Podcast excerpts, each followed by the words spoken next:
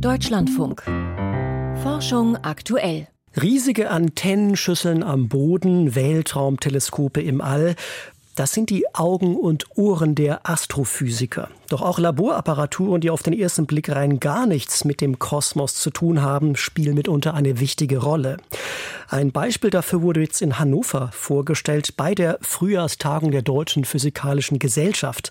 Ein ausgefeilter Versuchsaufbau, der hilft, Temperaturen in einer Entfernung von Milliarden Lichtjahren zu messen und damit zum Beispiel die Geheimnisse schwarzer Löcher zu lüften. Frank Rotelüschen berichtet. Im Zentrum der Galaxis lauert ein Monstrum, ein schwarzes Loch. Seine Gravitation ist so stark, dass es alles Gas, was ihm zu nahe kommt, anzieht und verschlingt.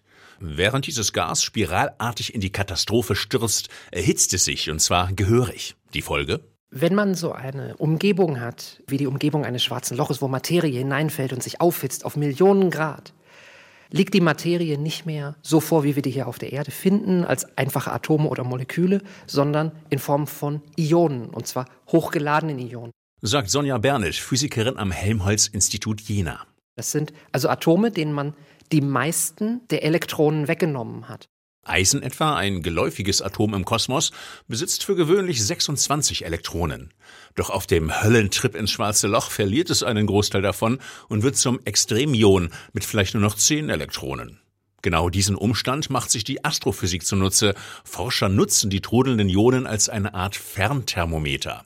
Denn sie sind so heiß, dass sie verräterische Signale abstrahlen. Gerade im Fall dieser hochgeladenen Ionen ist das Röntgenlicht und zwar nur von ganz bestimmten Wellenlängen.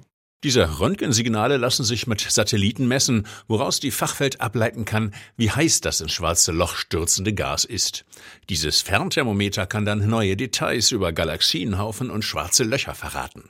Dafür allerdings muss es wie jedes Thermometer vernünftig geeicht werden. Genau das macht Sonja Bernet mit einer trickreichen Laborapparatur. Bei der allerdings erzeugt kein schwarzes Loch die Extremionen, sondern ein recht kleines Bauteil, eine Elektronenkanone. Das sind Anlagen, in denen man hochenergetische Elektronen dazu benutzt, mit denen schießt man auf Atome und macht aus ihnen diese hochgeladenen Ionen. Was es dann noch zum Thermometereichen braucht, sind starke Röntgenblitze. Die kommen aus großen Beschleunigern, die Teilchen fast auf Lichtgeschwindigkeit katapultieren, damit sie Röntgenlicht aussenden, sogenannte Synchrotronstrahlung. Synchrotronstrahlung ist die Strahlung, die ein geladenes Teilchen abgibt, wenn es um die Ecke fliegt. Am Ende kommt dann Licht heraus, das sehr intensiv ist und das eine sehr gut definierte Wellenlänge hat. Genau das, was wir brauchen. Damit konnte das Team mittlerweile diverse Röntgensignale eichen, eine wertvolle Hilfe für die Astrophysik. Und es konnte ein Rätsel beleuchten, für das 2016 der japanische Röntgensatellit Hitomi gesorgt hatte. Es war ein Satellit, der mit einem neuartigen Röntgendetektor ausgestattet war, der qualitativ hochwertigere Spektren zur Erde funken sollte.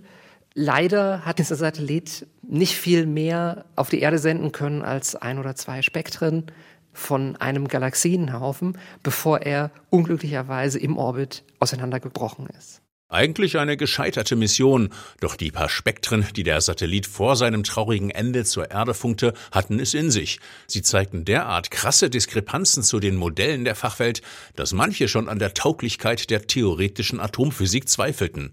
Die Experimente von Sonja Bernet konnten diese Zweifel nun aber ausräumen. Die theoretische Atomphysik scheint zu stimmen, aber was dann das Modell mit diesen Vorhersagen macht, das sind also solche Prozesse wie zum Beispiel, wenn ein Ion mit einem anderen zusammenstößt oder solche Dinge, die scheinen doch komplizierter zu sein, als man denkt. Da wartet also noch Arbeit für die Fachwelt, um die Modelle so zu verfeinern, dass sie die Satellitendaten erklären können.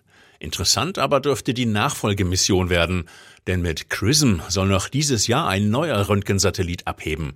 Und da stellt sich die Frage, ob auch dessen Röntgenspektren die Fachgemeinde in Verwirrung stürzen werden.